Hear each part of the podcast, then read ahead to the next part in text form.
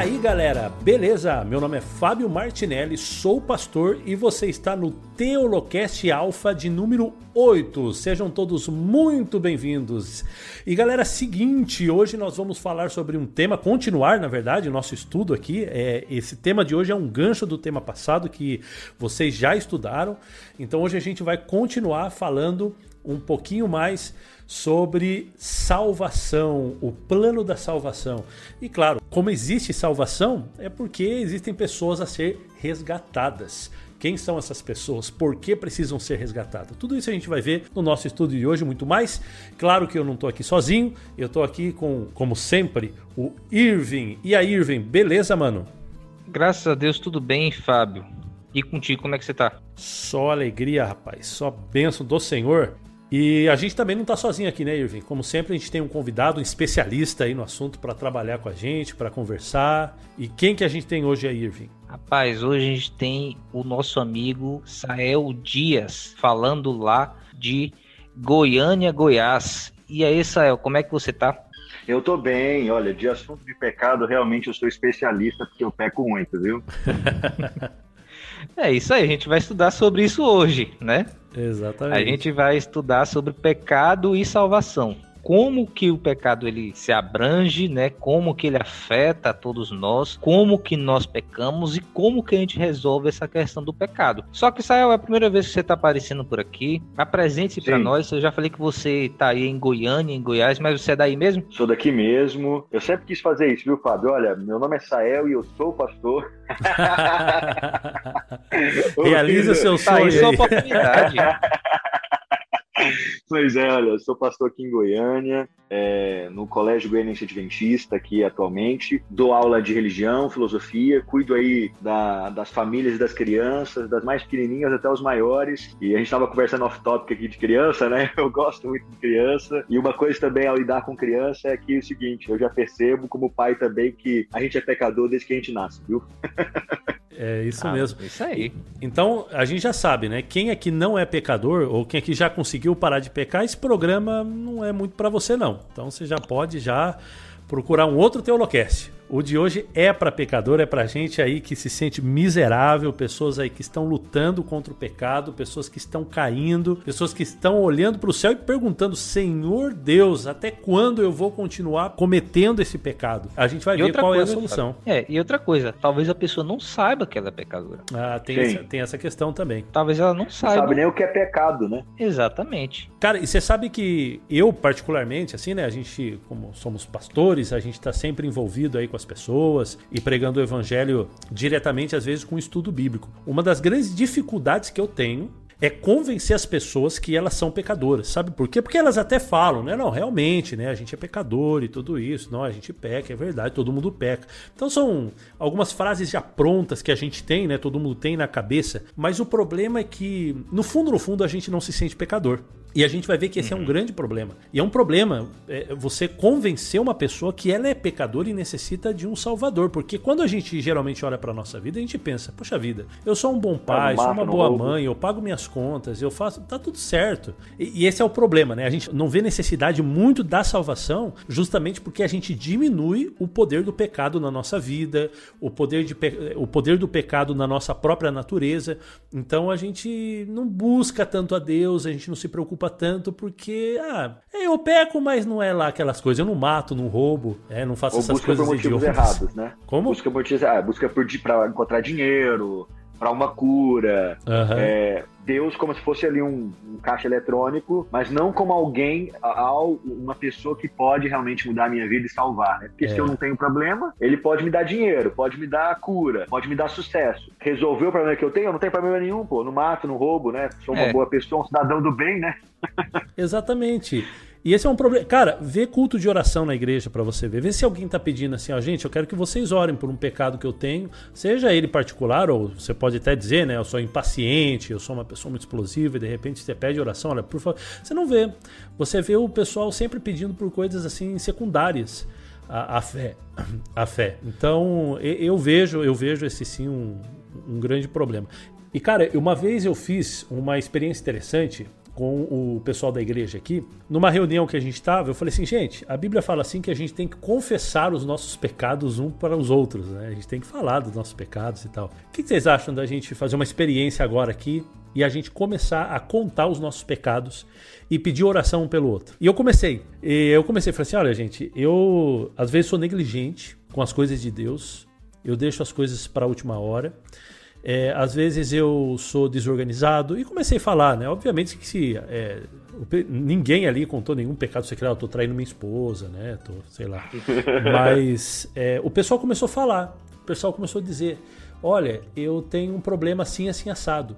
E sabe que a gente teve um resultado muito bom, muito, é, assim, ó, foi excelente o resultado na comunidade ali, da nossa comunidade, na nossa igreja. Sabe por quê? Porque eu sabia de algumas brigas que aconteciam entre os irmãos ali. Brigas ali como que, ah, um pensava assim do outro e o outro pensava assim de, desse, e alguns problemas. E você sabe que essas é, é, brigas aí começaram a diminuir porque justamente aquelas coisas que a pessoa A criticava na pessoa B, a pessoa B pediu oração, entende?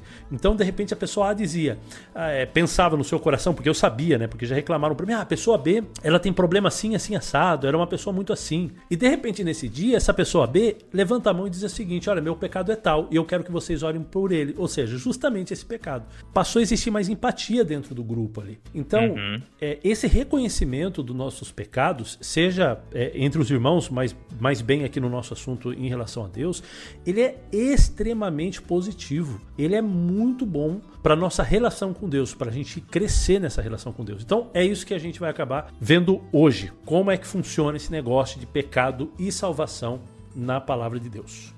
É, eu tenho um caso também, mas vou contar depois. Ai, beleza, então. Deixa, deixa no suspense. Vocês falando de causa aí, eu lembrei de um também. É, você contou um bom aí, né? É, é eu, eu tenho aqui um engraçado aqui para contar. Diz que um pregador estava fazendo um apelo, né? E aí ele estava muito animado, fazendo um apelo, era sobre pecado, sobre salvação. E aí ele falou assim: olha, gente, a gente tem que confessar os nossos pecados, tem que dizer realmente o pecado pelo nome. Aí ele, ó, oh, quem tá aí? Quem tá adulterando? Levanta a mão. Ô, louco. E aí a mulher olharam pro esposo, né? A mulher olhou pro esposo assim, o esposo olhou pra esposa, ele, não, não tem vergonha não aí, quem tá traindo esposa, a esposa, levanta a mão. É, quem roubou aí na empresa? Nesse dia, pessoal de coração muito duro, né? Ninguém levantou. É, né? é difícil a vida do pregador, assim. Tá, ninguém aceitou o apelo desse pastor, hein? Que tristeza. Não, não, ninguém. Você tá doido. É, não, mas é, eu acredito que existam pecados que você tem que tratar só com Deus, ou só dentro da sua família, Sim. ou etc. Né? Mas é importante, é importante a gente confessar, a gente reconhecer. Então, acho que essa, é, esse primeiro ponto aqui, é, ele é importante. Por isso que a gente vai avançar aqui e trabalhar mais para frente aqui a questão do problema do pecado em si, da universalidade do pecado, da natureza do pecado, ou seja, o que é o pecado?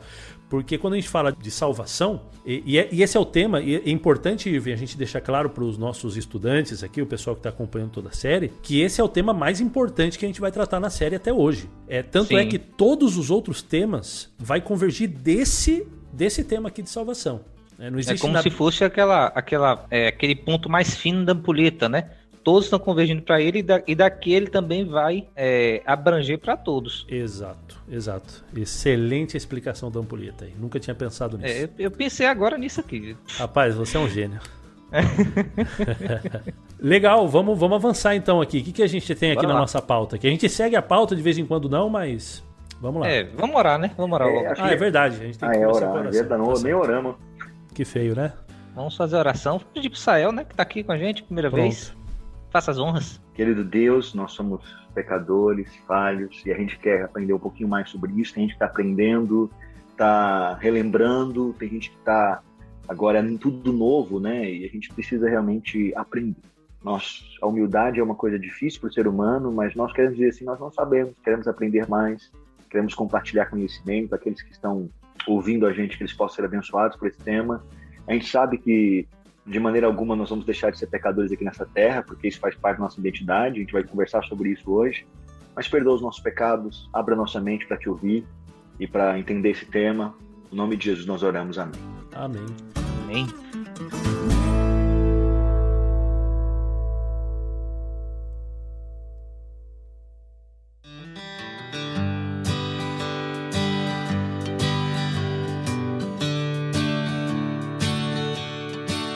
Vamos lá. Primeiro ponto aqui da gente é falar sobre a antropologia bíblica. Quem ouviu o Teolocast Alpha sobre Mago Day vai entender sobre o que a gente está falando aqui. Mas. É... Acho que, é, Iva, a gente pode começar falando né, sobre é, porque Imago Dei mostra a parte boa, né? Acho que a gente pode começar mostrando a parte ruim do ser humano. Né? Ah, não, mas é... assim, a gente, a gente ia falar sobre a parte boa para poder fazer um link com o estudo passado e a gente colocar ah, depois, dizer que tudo desgringolou, né? Entendi. Descarrilhou, sa saímos dos trilhos. Por quê? Porque nós, te, nós já vimos aqui que nós estudamos sobre criação, nós estudamos sobre o caráter de Deus, nós estudamos sobre a pessoa de Deus. E nós vimos que Deus formou o homem como um reflexo também daquilo que que ele é. E fez um homem com uma natureza que era amorosa, né?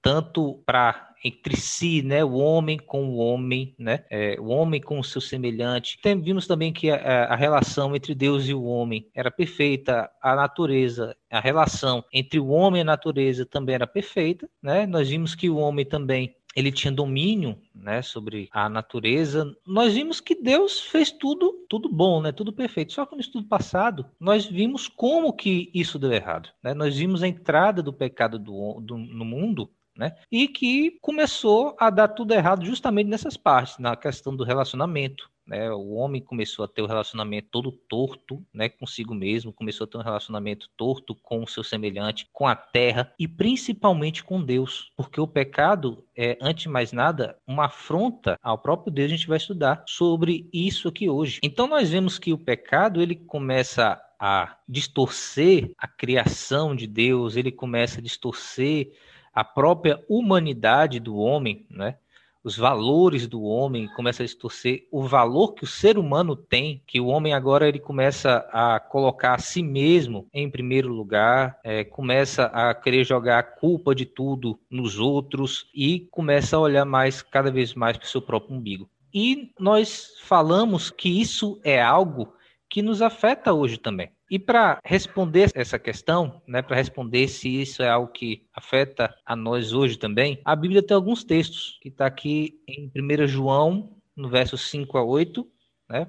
Quem pode ler para a gente aí? Posso ler. Pronto, beleza. Saiu ler Romanos 3:23. Pode ser, Sérgio? Beleza, pode ser. aqui Eclesiastes e Primeira Reis. Os versos vão estar tá aí, pessoal. E outra coisa, Fábio, que eu esqueci também, né, que a gente tem que conversar, incentivar o povo, é para eles comentarem, né, para eles irem lá nas redes sociais da gente, para conversar com a gente, para tirar Exatamente. dúvida, para falar, ah, não concordo com isso, para a gente poder conversar, né, não é não? É isso aí, é isso aí, é importante. Então, se você vai lá no nosso site teolocast.com.br, no episódio que você está escutando, ali tem como você deixar o seu comentário, a sua opinião, é, se você concorda, se você não concorda, e aí vai ser legal a gente poder conversar sobre isso também. Então vai lá, escreve ali o que você está achando, que para a gente vai ser bastante importante. Isso mesmo. É, todo mundo já encontrou os textos aí? Já, estamos aqui já. Então pode começar aí, Fábio. Aproveita e também dá uma, uma explicação do contexto para gente e explica o texto, por favor. Beleza, vamos lá. Então, 1 João, capítulo 1, versículo 5 a 8, diz assim, ó. E esta é a mensagem que dele ouvimos e vos anunciamos, que Deus é luz e não há nele trevas nenhumas. Se dissermos que temos comunhão com ele e andarmos em trevas, mentimos e não praticamos a verdade. Mas, se andarmos na luz, como ele na luz está, temos comunhão uns com os outros e o sangue de Jesus Cristo, seu Filho, nos purifica de todo pecado. Se dissermos que não temos pecado, enganamos-nos a nós mesmos e não há verdade em nós. Cara, você sabe que esse texto aqui, ele me atormentou durante um bom tempo da minha vida, principalmente na minha adolescência. Para mim, é, era muito difícil entender esse texto, até porque quando eu era adolescente, eu era um bom adolescente, sabia? Assim, eu, poxa vida, quando eu olho para mim quando eu era adolescente, eu era um menininho bonzinho. Mas é, eu vivia numa luta tremenda dentro de mim. E a minha luta era sempre em relação ao pecado. Ou seja, quando eu estava perto de Deus, quando eu estava assim com Ele e tal, eu sentia que Deus estava perto de mim, eu estava consagrado, estava lendo a Bíblia, estava orando todos os dias, a coisa estava linda com Deus. Eu me sentia assim como o melhor de todos os cristãos. E era nesse uhum. momento que era nesse momento que eu caía, né? Numa hora para outra eu já não estava estudando a Bíblia, já não estava ligando para Deus, já não estava nem aí para nada. É, E aí eu me senti o pior dos pecadores. Como eu posso virar as costas para o meu Deus? E aí o que acontecia? Eu voltava e quando eu estava com aquela comunhão boa com ele andando na luz, era ali que eu me sentia bem. E aí pronto, eu já abandonava Deus de novo e aí já não queria mais saber de Deus. Então eu vivia nessa. Acho que todo mundo já viveu esse, ou vive, né? É, essa, esse dilema na vida. E quando eu me deparei com esse texto, esse texto não me ajudou muita coisa, porque daí deu um nó na minha cabeça né, nesse tempo da minha vida. Porque aqui parece que ele está falando sobre coisas que são opostas. Então, primeiro ele diz: essa é mensagem que dele ouvimos, vos anunciamos, Deus é luz. E não, não há nele trevas algumas, é, nenhuma. Então, beleza, isso aqui não tem problema para mim. Então, se dissermos que temos comunhão com ele e andamos em trevas, mentimos e não praticamos a verdade. Então eu falei assim: Pô, tá certo, tá certo. É, se, se eu falo que eu ando com Deus, que eu estou em comunhão com a luz, então eu não posso praticar coisas das trevas pensava eu. Mas se andarmos na luz como ele está na luz, temos comunhão uns com os outros e o sangue de Jesus Cristo, seu Filho, nos purifica de todo pecado. Versículo 7. Eu não tinha problema. Agora eu tinha problema com o versículo 8. Se dissermos que não temos pecado, enganamos-nos a nós mesmos e não há verdade em nós. Isso daqui estragava para mim tudo que João já tinha falado até agora. Porque para mim agora não fazia mais sentido. Porque para mim é o seguinte: olha, se eu estou com Deus, meu amigo, eu posso falar que eu não tenho nenhum pecado. Se eu estou fazendo a vontade dele, eu posso dizer que eu estou na luz, que eu não tenho pecado. Mas João fala que eu não posso fazer isso, ainda que eu esteja na luz, ainda que eu esteja andando com Cristo, ainda que o sangue de Jesus Cristo purifica de todo o meu pecado, eu não posso dizer que eu não tenho pecado. Cara, como que funciona esse negócio? E aí, com o tempo, eu pude entender o que esse texto está querendo dizer e a palavra-chave desse texto e de todo o livro de João, principalmente no capítulo 5, ele vai deixar bem claro isso daqui, né, da primeira carta do apóstolo João. A palavra-chave é andar. Mas se andamos na luz, como ele está na luz, ou andar nas trevas, vocês entendem? Então, a grande questão aqui é que não deixar que o pecado, ou seja, quando eu estou com Cristo, o pecado ele não domina mais, eu não ando mais no pecado. Mas isso não quer dizer que eu não possa, que eu não possa cometer pecados. E um pouquinho mais para frente, a gente vai fazer uma divisão. Que tipo de pecados são esses que João está falando? Porque existe pecado e pecado na Bíblia. Então, então eu vou parar aqui minha explicação. A gente vai entender um pouquinho melhor mais para frente, mas eu entendi esse texto finalmente quando eu entendi essa questão de andar, de ser dominado. Se eu estou na luz, eu não vivo pecando, como o João vai falar mais para frente. Eu sou uma nova criatura, como disse Paulo.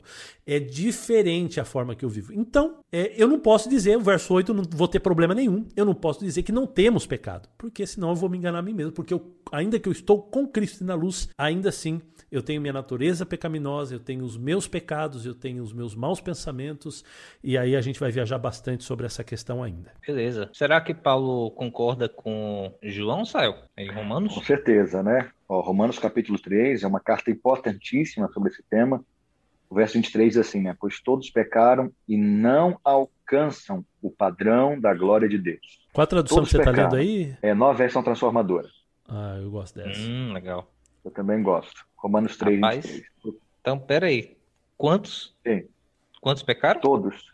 Todos. Isso aqui é um ponto interessante, né? Porque é, ao longo de toda a história, Deus ele já sabia que a gente não alcançaria. Então, por exemplo, você tem ali no culto de Israel, você tem o cordeiro, né? Que era para mostrar para eles que eles não alcançariam o padrão da glória de Deus, por melhor que fossem, tinha o sacrifício. Esse acho que é o, o ponto importante. Não tem como a gente alcançar o, aquilo que Deus espera de nós. Então tem gente que, como a gente conversou no começo, a gente pensa assim: ah, eu tô bem, eu tô tranquilo, eu não mato, não roubo, sou um cidadão de bem.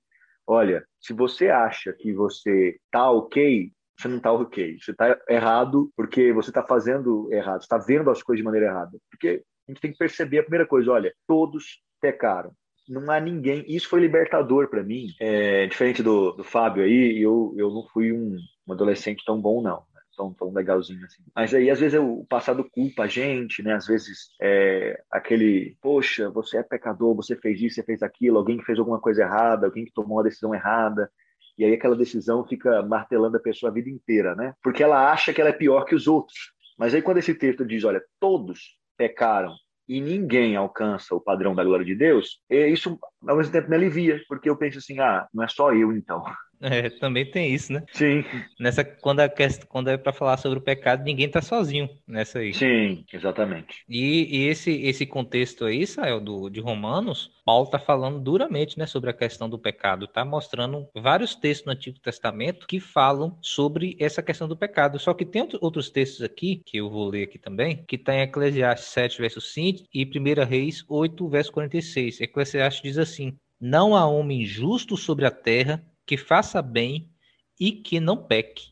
Olha só, não tem um homem sequer na terra que não peque, é o que Salomão está dizendo aqui no livro de Eclesiastes. E nem justo, né? E nem justo, ou seja, que não tenha pecado, que nunca pecou, né, nesse sentido. Não tem nenhum que, que, que não tenha pecado pelo menos uma vez na vida, né? E a gente vai falar um pouco mais sobre isso depois. Mas olha só o que, que ele fala também em é, 1 Reis 8, verso 46. Eu não vou ler o verso todo, porque ele vai para um, um contexto aqui que ele está fazendo uma oração de dedicação do templo em Jerusalém e é, vai fugir um pouco do tema da gente. Mas, olha o que ele diz aqui no começo do verso 46. Quando pecarem contra ti, pois não há homem que não peque, certo? Aí ele continua. Então, olha o que ele está dizendo aqui. Não há quem não peque. Não tem um homem sequer na terra, de, mesmo do povo de Deus, né? mesmo o rei de Israel, mesmo o, o sumo sacerdote aqui na terra, não teve um homem sequer que não pecou. Olha o que, que a Bíblia faz aqui. Ela coloca todos nós, seres humanos, e coloca no mesmo saco. Porque todos nós temos o pecado dentro de nós e temos cometido pecado. E a gente vai falar um pouco mais sobre isso agora. Que a gente precisa se perguntar o que que é pecado. Não está falando que todo mundo peca, né? A gente tem que, tem que explicar melhor o que que é pecado. Em 1 João, Fábio que já está com 1 João aí. Tem como ler para a gente aí, Fábio? 1 João 3, verso 4. Diz assim, olha: qualquer que comete pecado também comete iniquidade, porque o pecado é iniquidade. Em outras traduções, iniquidade está substituído por transgressão da lei, né? Exatamente. Eu estou na corrigida fiel aqui. Tá, e, explica pra gente essa questão aí de transgressão da lei, iniquidade, pecado. Por que que um é igual ao outro, né? Segundo João.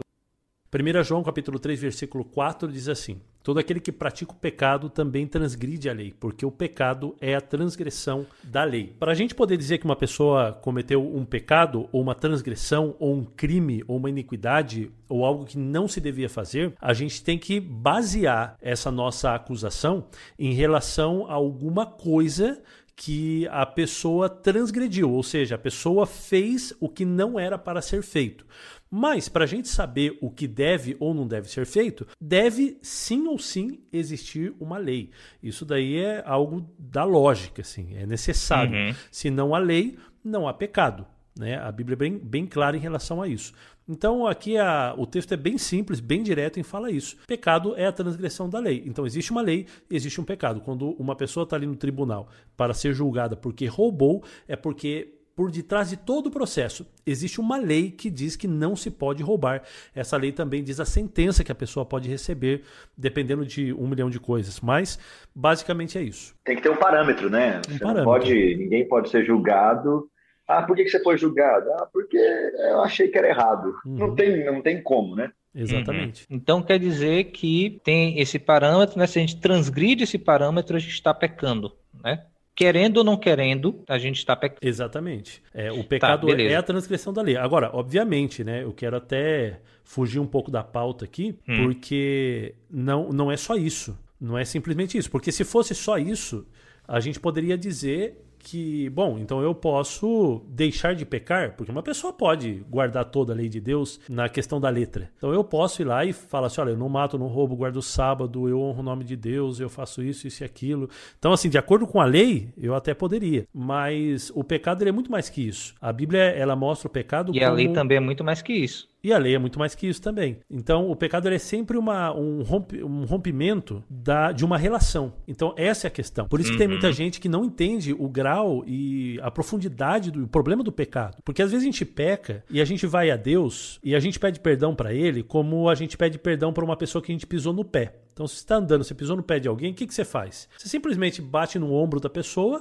você, assim, opa, me desculpa. E aí você segue seu caminho, e a pessoa diz, não é nada, ou tal, e você segue seu caminho. Isso acontece num, é, num lugar onde não existe nenhuma relação, nenhum contato é, mais profundo com a pessoa que foi ofendida. Agora, não é, não é a mesma coisa com o pecado. Quando a gente peca, nós estamos ofendendo profundamente o coração de Deus. Então, isso deve causar em nós também, isso é algo que o Espírito Santo deve causar em nós, uma contrição, um, um, pedido de perdão, uma confissão, e, e, isso aí é bastante importante. A gente vai acabar vendo um pouquinho sobre isso também quando a gente analisar um pouco mais sobre o pecado. Mas só para deixar claro, para a uhum. gente não se confundir aqui. E Fábio, já que você, você tocou, só um minutinho, você tocou nesse ponto aí, Jesus não morreria numa cruz, sofreria numa cruz, ele não viria a essa terra estando em ser humano se fosse um negócio como desbarrar, né? Se fosse uma coisa simples, a compensação também teria que ser simples. É igual, por uhum. exemplo, toda, você usou o exemplo jurídico aí, num julgamento, a compensação, o, o, pagamento, a pena, ela é de acordo com o crime cometido. Então, se pecado é uma coisa simples, é, se o pecado é só um negocinho que, é, assim, ah, uma besteirinha então, não precisaria Jesus ter sofrido o que ele sofreu. Então, quando a gente pensa no sofrimento de Jesus e na vida de Jesus, a gente percebe que o pecado é uma coisa muito grave. Exatamente isso. A cruz, ela, a cruz, ela demonstra de maneira bem clara que não, não é brincadeira. Não é brincadeira.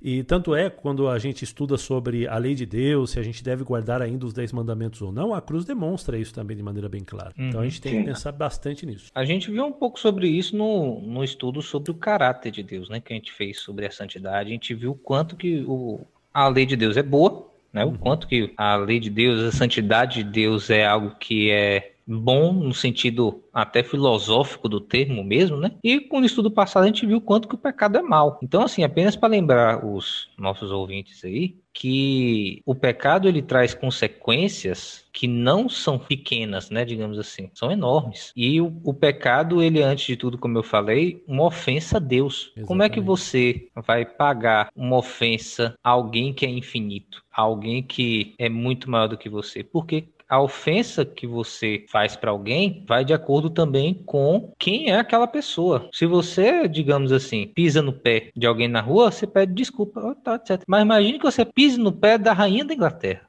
Ainda mais que a veinha lá, coitada. Então, assim, imagine agora você ser rebelde, você viver em oposição ao Rei do Universo, que criou todas as coisas é senhor sobre todas as coisas e é infinito. A ofensa também, de certa forma, é infinita. Exatamente. Então, o pecado ele tem essa questão aí, né? Só que, Sael, você pode ler Tiago pra gente aí? Tiago 2, verso posso, 10? Posso sim. Pronto. Posso sim. Só que Sael vai ler um verso pra gente agora que fala um pouco mais sobre a lei de Deus. Por quê? É, e sobre o pecado também. Porque Fábio tava falando, ah, eu não, eu não, não roubo, né? Eu não mato. Mas será que a gente nunca mentiu? Será que a gente nunca falou uma coisa que não era verdade? Será que a gente nunca ofendeu ninguém? E o que que isso tem a ver com o que eu tô falando? Lê pra gente aí, Sael, por favor. Tiago, capítulo 2, verso 10. Pois quem Isso. obedece a todas as leis, exceto uma, torna-se culpado de desobedecer a todas as outras. Ah, é, isso mostra como a lei ela é uma corrente, né? Ela está ligada, uma coisa ligada com a outra. Quando você pega, por exemplo, os Dez Mandamentos, hoje, inclusive, eu estive trazendo uma mensagem bíblica pregando e foi exatamente sobre isso. O primeiro mandamento, por exemplo, da segunda tábua, que a gente crê aí que é o quinto, né?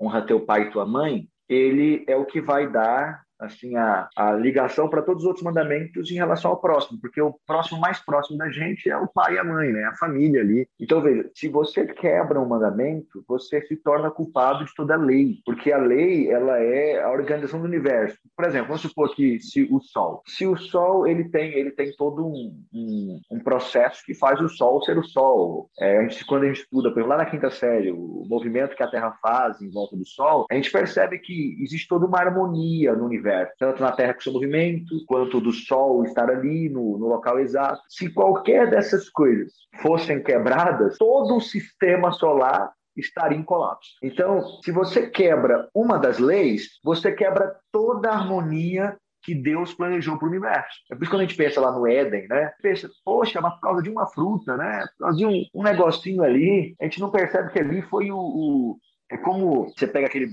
aquela brincadeira dos. Pega um monte de dominó, e aí a pessoa coloca os dominós em fileiras, e aí ele toca em um e o outro vai batendo, batendo, batendo no outro, e vai quebrando toda aquela fileira de dominós. É a mesma coisa com o pecado. Não tem como você dizer assim, não, mas eu, eu, eu só pequei um pecadinho aqui, é só, só foi isso. Uhum. Quem peca um é culpado de tudo, de quebrar a harmonia que Deus planejou para o universo. E também por causa daquilo que eu falei sobre a questão de, de ser algo infinito, né? Ser uma ofensa infinita, né? Sim. É, sem, sem infinito mais um, sem infinito vezes dois, sem infinito elevado a infinito, não faz diferença, é infinito. Isso não quer dizer, uhum. pessoal, também que a ma matar é a mesma coisa de mentir. Não é, certo? Mas quando nós falamos sobre é, a culpa, não faz diferença se você matou matou ou mentiu em relação ao seu entre você e Deus, porque você tá levando a culpa infinita. É, é algo até difícil de, da gente imaginar, porque a gente, por mais que os pecados eles sejam é, diferentes um dos outros e tenham consequências diferentes também é, no plano terreno, a gente tem que olhar também no plano geral né, universal. Para qualquer pecado é demandado a morte, né, como a gente viu lá no, no, no Éden. E a gente pode até achar que é algo muito duro, mas é como se o pecado fosse um câncer. Lembra lá, como a gente falou no episódio passado, né, e o Sael falou aqui também, que foi algo que foi, que é como se fosse a brincadeira do dominó que quebrou toda a harmonia. A, o, o, comer do fruto, a história que vem logo depois é, um, é um, um assassinato de um irmão com o outro. Um irmão mata o outro. Então, olha as consequências que o pecado vai trazendo. É, é importante também, Irving, a gente saber, você estava falando aí de comparando né, um pecado com o outro. Realmente, né, todo pecado, independente do, da gravidade desse pecado, ele vai, ele, ele pode levar a gente para o inferno. Mas o pecado ele tem uma coisa que eles são comuns entre todos os tipos de pecados, que é essa perca da relação com Deus. Então a gente sabe que o pecado ele começa no coração, né? O próprio Jesus falou, né? Aquele que diz assim que eu não adultero, mas olha para a mulher com intenção impura no coração, já adulterou com ela. Ele estava querendo dizer o seguinte: ele estava querendo dizer que adulterar e lá de fato deitar com uma outra mulher e dormir com ela e fazer sexo com ela é a mesma coisa que pensar? Claro que não. Ele estava querendo dizer que coisa? Que o pecado do adúltero ele começou dentro do coração, começou uma quebra uhum. de relacionamento muito antes. Então, é, essa é a grande questão. Não é tanto a diferença entre um pecado e outro, mas o que causou aquele pecado. O pecado, na verdade, ele é um sintoma. Ele é sintoma de algo que já começou antes, de uma quebra de relacionamento que começou antes. É, até a gente brinca, né, filosoficamente, aí, teologicamente, quando Eva de fato pecou. Né? A Eva pecou quando conversou com a serpente, quando pegou o fruto na mão, quando colocou na boca, quando engoliu ou, ou antes disso? Né? Quando que ou foi? quando decidiu, né? Ou Foi quando decidiu. a gente conversou também no episódio passado. Exatamente. Então a gente tem, às vezes, é, fazendo esse tipo de comparação, a gente acaba deixando de lado o que realmente é importante em relação ao pecado, que é essa relação quebrada com Deus. Fábio, você falando aí, eu estava pensando no seguinte, né? É, é, a grande questão da assim, a decisão de transgredir. Uhum. A pessoa decide assim, olha, quero transgredir, eu vou transgredir. Quantas vezes, né? Pensa aí, quem está nos ouvindo, que você sabia o que era certo e mesmo assim você ficou aquele, aquele conflito na mente: vou fazer, não vou fazer, não vou fazer, não vou fazer. Aí você não, vou fazer e vai lá e faz. E esse é o ponto. Olha, a gente acaba decidindo fazer o errado. É claro também que a gente sabe, a gente já falou aqui que pecado vai além de uma decisão, além de um ato, né? Uhum. Mas tem essa parte também da decisão de fazer ou a decisão também da questão do decidir o que é certo e errado. Ao invés da autoridade de Deus dizer assim, olha, isso é certo e eu obedeço, aí não, eu agora vou tomar posse e vou definir o que é certo e errado, eu agora sou o dono do meu próprio nariz. Eu penso uhum. que esse é outro também, é outro lado que mostra que nós somos pecadores, né? A gente quer o tempo todo definir o que é o certo, a gente quer o tempo todo ser a própria autoridade, é, acaba querendo que a gente quer ser Deus, né? Exatamente. Você estava falando aí, Sael, se sobre fazer ou não fazer, Tiago, você pode até ler pra gente também, no capítulo 4, verso 17, ele também fala uma coisa muito interessante aí sobre essa questão de fazer ou não fazer, né? Você tem como você ler pra gente aí? Vamos ler, vamos ler sim. Lembrem-se de que é pecado saber o que devem fazer e não fazê-lo. Forte, né? Forte. É forte Ou seja, pe pecado não é só quando você faz alguma coisa de errado, né? Pecado é quando você omite de fazer o que é certo. Eu lembrei aqui, talvez você já assistiu, por exemplo, algum filme contando a história do nazismo, eu estava assistindo um esses dias, teve pessoas, né, que inclusive eram alemãs, e eles olhando errado, eles não conseguiram ficar quietos e uhum. fizeram alguma coisa. Tu assistiu Outras a lista não. de Schindler esse dia, foi? não, não. É, eu assisti, velho. Assisti ontem. Caraca, velho. É.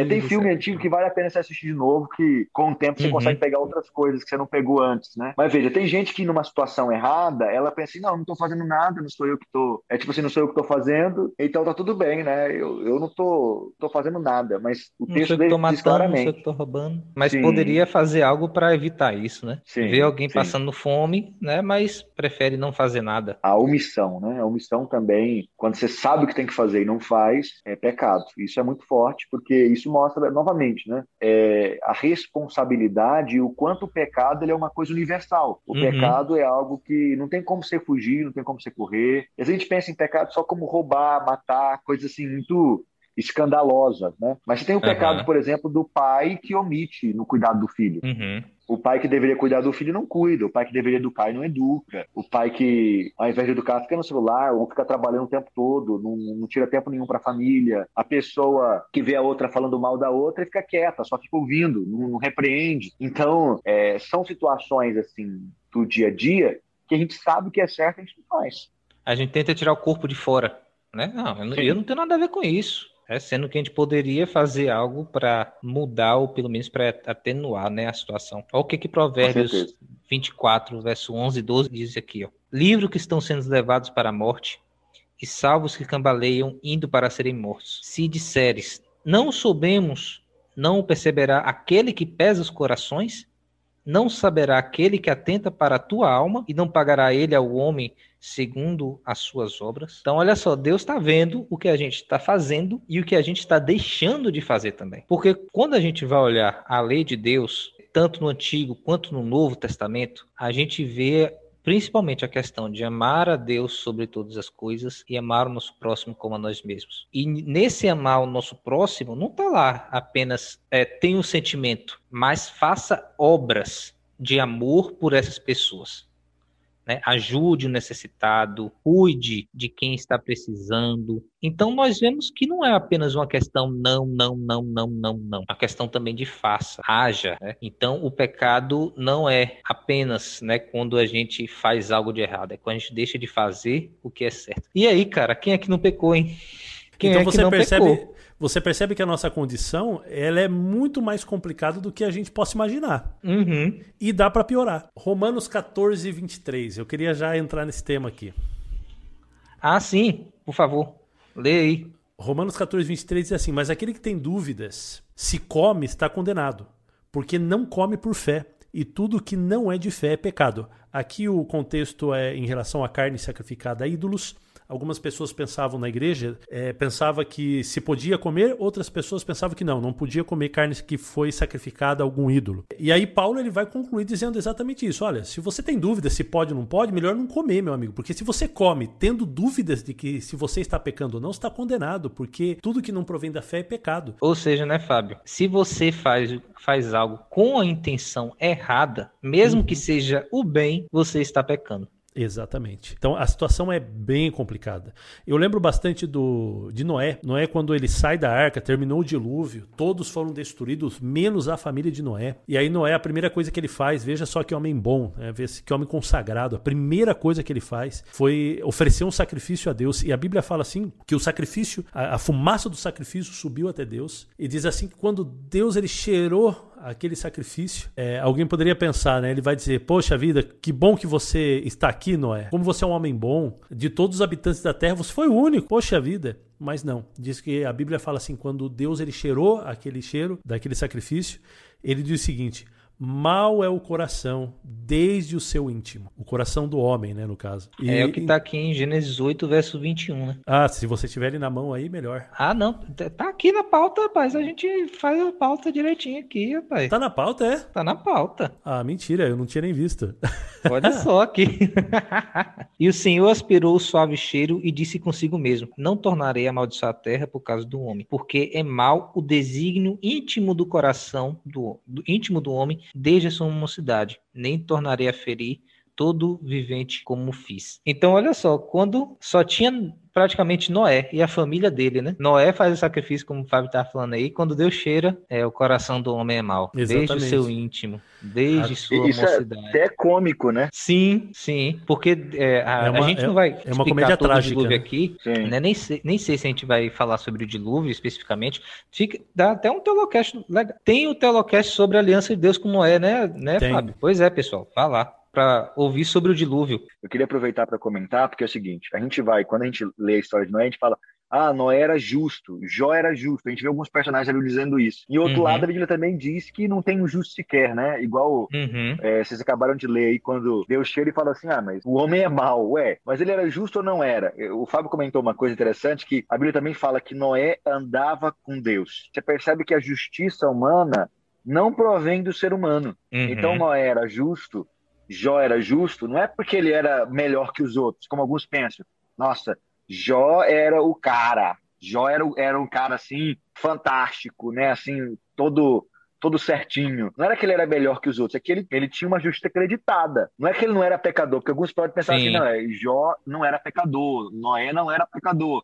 Mas não, a, a, Bíblia, inclusive eu preguei hoje num culto jovem, falando sobre isso, né? Eu peguei e mostrei como Davi poderia ser cancelado, os pecados de Davi e como Davi foi mal e ele era sanguinário, gostava de matar. Inclusive, a gente conta histórias da Bíblia, a gente conta muito da perspectiva da criança, né? Histórias muito infantis. A gente conta a história de Davi e Golias, a gente, só, a gente para na parte que é, Davi derrubou Golias. A gente não conta, por exemplo, que Davi pegou, cortou a cabeça de Golias e saiu levando a cabeça dele para toda a cidade. Davi gostava de matar. Inclusive, ele não constrói o templo por isso. Deus fala, ó, você é muito sanguinário, você gosta de matar. E a Bíblia chama Davi de o homem segundo o coração de Deus, mesmo sendo desse jeito, né? Então, uhum. como é que é isso? É porque eles também eram pecadores tanto quanto os outros. A questão não é que é, o personagem ele é menos pecador e o outro é mais. É outra questão. É, não, a gente, bora, a gente vai entrar nisso daqui a pouco, mas só que tem outra coisa aqui também. Quando a gente vê, vê aqui em Gênesis, a gente vê que Deus está falando que o coração do homem é mau em todos os seus desígnios. Ou seja, não é apenas uma questão de fazer ou deixar de fazer ou ter a intenção errada, né, quando você faz algo. É uma questão de que o próprio coração do homem, ele já está totalmente encharcado pelo pecado, desde sua mocidade, ou seja, desde quando ele nasce. Tem aquele verso né, de Davi que você estava falando aí em Salmo 51, verso,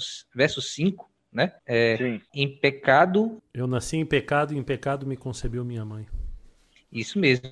É, ele fala que o pecado está desde a concepção dele, desde quando ele nasceu. Então, olha só, o feto Davi já era pecador. Quando não tinha intenção, quando nem tinha, tinha pensamento direito, já era pecador. Em Romanos 8, verso 7, você está com a Bíblia perto em Romanos ainda aí? Eu tô, tô sim. Romanos Lê quê? pra gente aí. Romanos 8, verso 7. 8, verso 7. Porquanto a inclinação da carne é inimizade contra Deus, pois não é sujeita à lei de Deus, nem em verdade o pode ser. Ou então, seja, o coração essa, do homem já tem essa inclinação. Ou seja, é, é, é, como nascer já com é, uma doença já. Você nasceu com ela, uma isso doença quer dizer que as crianças não são puras, é isso que vocês estão falando? Exatamente.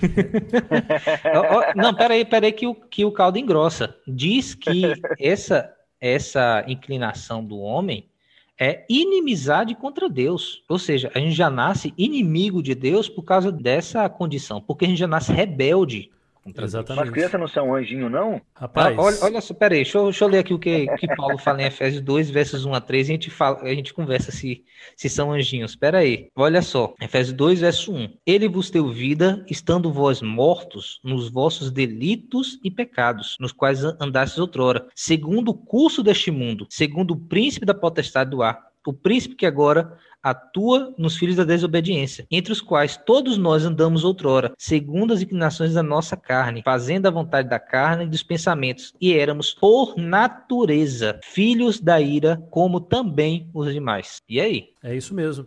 Não, Cadê o anjinho? É, essa questão do, da criança como sendo anjinho, como sendo bom, é uma questão bem interessante, bem filosófica também, né? A criança, ela nasce má ou é a sociedade que a torna má? E, e é interessante que quando você... Bom, o Sael pode falar melhor que a gente. É, a luta dos pais, qual que é? É educar bem os filhos. E é uma luta, é uma luta gigantesca. E por que, que é uma luta gigantesca? Porque existe uma natureza na criança que, se a gente não fizer nada, se a gente não intervir, se a gente não educar, se a gente não clamar por ela em Cristo, se a gente. Cara, é, vai virar de um todas as crianças, né, Fábio? De todas, todas. as crianças. Vai virar todas, um delinquente. Ela sempre, ela sempre vai é, é, escolher a coisa má. É, é, sempre vai ser egoísta. Então a gente tem que ensinar, olha, você tem que repartir o seu brinquedo com o um amiguinho, sim ou sim. Tanto é que até psicólogos não cristãos, ateus e tal, eles aconselham que um pai que, é, que tem um filho que tenha outro.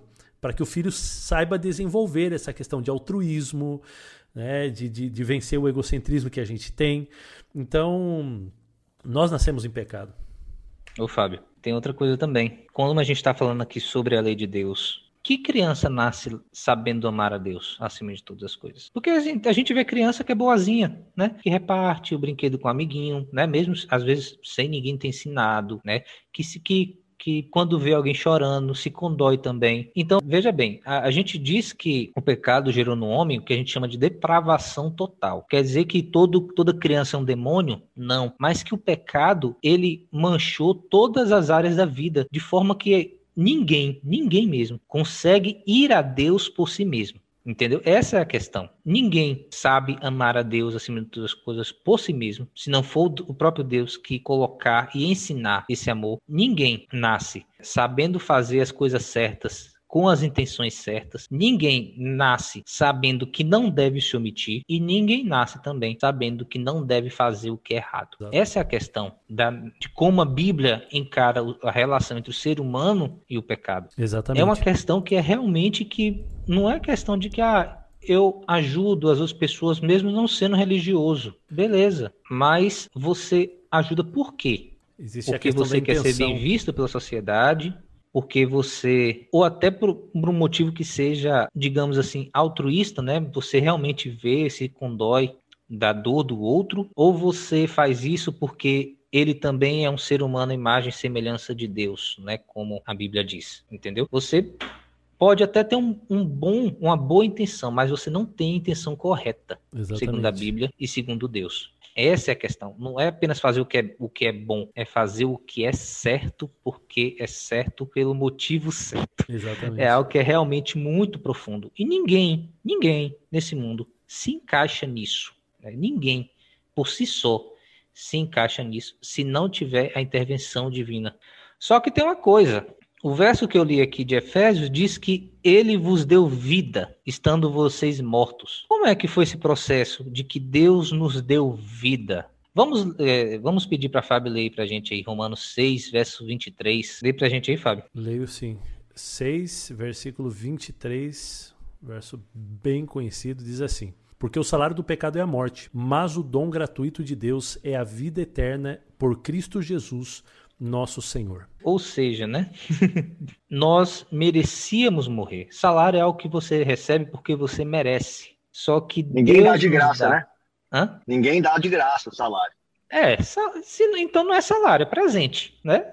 Não é salário. Então, o salário que a gente merecia receber, a morte, por causa do pecado. Só que olha só, Deus ele nos dá vida eterna por causa de Cristo Jesus. A Bíblia é, em Efésios diz que nós já estávamos mortos, ou seja, nós já estávamos totalmente desvencilhados de Deus, nós já éramos inimigos de Deus. Só que o próprio Deus ele nos deu vida. O próprio Deus ele como a gente viu no episódio passado, ele resolveu entrar no mundo para solucionar o problema do pecado. Irving, isso é tão profundo, tão profundo, porque é o seguinte, olha, se o ser humano ele não tem como resolver seu problema, se ele tem uma coisa, é, é tipo assim, é, não sei se vocês, ah, quem está ouvindo deve saber com certeza, mas vou tentar explicar ao máximo. Toda empresa tecnologia, quando ela lança algum software, ele pode ter problemas. Eles falam que é os bugs, né? Pode ter algum problema ali, tema, algum problema de segurança, sobretudo de segurança é o que eles mais preocupam. Inclusive essas grandes empresas aí, eles até lançam assim, um valor alto para quem achar o problema e reportar eles, que aí a pessoa que achar esses problemas, que eles chamam de bugs, problema de segurança, vamos supor que poderia ser roubado os dados, poderia ser roubado informações sigilosas, e a pessoa que descobre isso reporta, ela ganha inclusive um valor bem alto. Aí tem empresa que dá valores é, muito bons. Se o ser humano ele tem um problema no software dele, que é impossível resolver, então quer dizer que a gente precisa de alguém que pode resolver. E eu acho que esse é o grande ponto. Todo mundo que quer conhecer a Deus precisa entender. Nós temos um problema que é insolucionável, que ninguém pode resolver, que é impossível, que precisa de uma solução sobrenatural. Exatamente. Em João 3, verso 16, diz o seguinte: Porque Deus amou o mundo de tal maneira que deu o seu único filho, para que todo aquele que nele crê não pereça, mas tenha a vida eterna. Então, a solução né, para esse problema aí que você estava falando no nosso software era justamente Cristo vir e morrer no nosso lugar. Ele vir realmente morrer no nosso lugar para nos dar a vida. Né? O ser humano ele só tem a vida por causa da morte de Jesus. Porque se não fosse por causa disso, Deus já poderia muito bem ter eliminado a humanidade, ter cobrado a sentença que seria justa sobre o ser humano, ou ter deixado o ser humano se matar mesmo. Diversas vezes isso já chegou perto de acontecer, mas por causa de Jesus Cristo, ele não deixou que isso acontecesse. E aqui em Efésios 2 também, né, como a gente estava falando, no verso 4 diz o seguinte: Mas Deus, sendo rico em misericórdia, por causa do grande amor com que nos amou, e estando nós mortos em nossos delitos, nos deu a vida juntamente por, com Cristo. Pela graça sois salvos. E olha só o que, que ele fala aqui, a partir do verso 8 até o verso 10. Porque pela graça sois salvos, mediante a fé. E isto não vem de vós, é dom de Deus não de obras, para que ninguém se glorie, pois somos feitura dele, criados em Cristo Jesus para boas obras, as quais Deus de antemão preparou para que andássemos nela. Ou seja, o problema do pecado não é o ser humano que resolve, é Deus que resolve. E a solução é definitiva, né? A solução e a solução é definitiva. Depende de, de, assim, como alguns acreditam, né? Que vai ter milhares de vidas, vai ter. É igual, por exemplo, aí, lembrando, voltando à, à referência do software aí, eu fiz um curso de TI quando eu era adolescente, no ensino médio, eu fiz um técnico em TI, eu gosto muito dessa área. Então, eu tô usando esse exemplo aqui. É, às vezes você compra um software, então você compra um celular, e aí atualiza e fica pior, né? Você já uhum. aconteceu isso com algum de vocês? Você vai atualizar e acha que vai ficar melhor, fica pior o negócio. E aí eles ficam lançando atualização, atualização, atualização e parece que não melhora, ou então fica mais lento. Aquela... É, inclusive tem até um, Teve, teve, empresas, grandes empresas que levaram processo por causa da obsolescência programada, de fazer uma atualização, a bateria ficar pior e por aí vai. No caso de Deus, não. É uma vez por toda, é definitiva, depende uhum. só de Deus, e isso é incrível, é maravilhoso. E eu acho que essa questão ela responde todas as coisas. Uhum. Porque tem muita gente aí que, eu, inclusive, esses dias eu fui dar um estudo bíblico, e aí conversando com a pessoa, a pessoa estava animada demais com a volta de Jesus. Ela falou: É, eu contei para minha irmã sobre a volta de Jesus, Jesus está voltando. E minha irmã falou assim: Ai, Deus me livre de Jesus voltar, eu tenho muita coisa para fazer. Tem muita gente que espera e acha melhor que o mundo aqui se resolva, a política,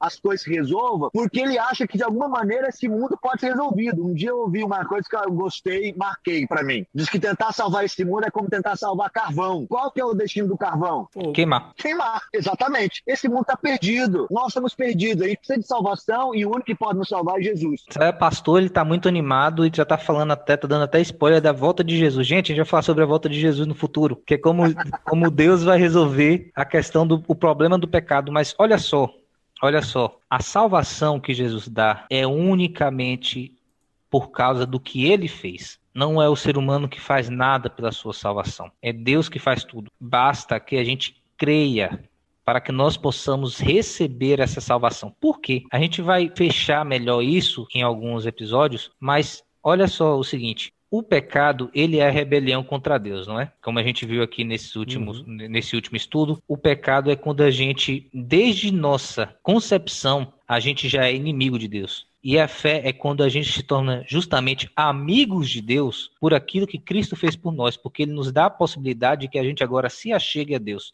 A gente deixa de ser rebelde a Deus e passa a ser justamente fiel a Ele. Isso que é fé, entendeu? Por isso que nós somos salvos pela graça, né? Ou seja, por aquilo que Cristo fez por nós, nos dando de presente por intermédio da fé. Porque a gente agora passa agora a ser amigos de Deus.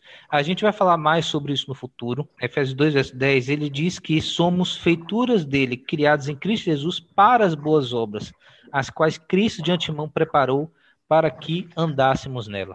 Ou seja, Deus ele está nos salvando né, do pecado para que a gente justamente deixe de viver no pecado, deixe de andar no pecado, né? Como o Fábio estava falando aqui no começo. Então, se agora a gente deixa de andar no pecado, a gente deve andar com Deus, a gente deve andar segundo a vontade de Deus.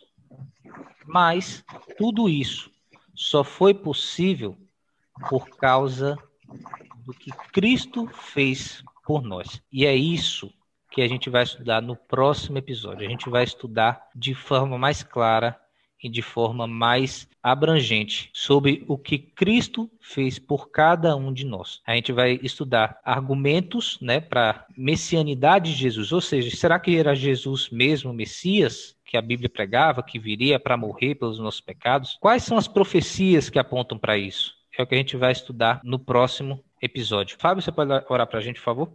Posso sim. Senhor nosso Deus e Pai, agradecemos ao Senhor porque em Tua palavra nós temos a revelação de quem nós somos e descobrimos que somos pecadores, somos miseráveis e necessitamos, Senhor, desesperadamente de um Salvador. Nós agradecemos também porque na mesma palavra nos é apresentado um Salvador crucificado morto, ressuscitado e que hoje, Senhor, está intercedendo por nós, está perdoando, tem esse poder de perdoar nossos pecados, nos fazer novas criaturas, onde nós conseguimos, através do poder dessa graça, abandonar nossos pecados e viver uma vida à luz daquilo que Deus espera de nós. Por isso, nós glorificamos e, a, e agradecemos por tudo isso. Abençoe a cada um dos nossos ouvintes, nós clamamos em nome de Jesus. Amém. Amém. Amém.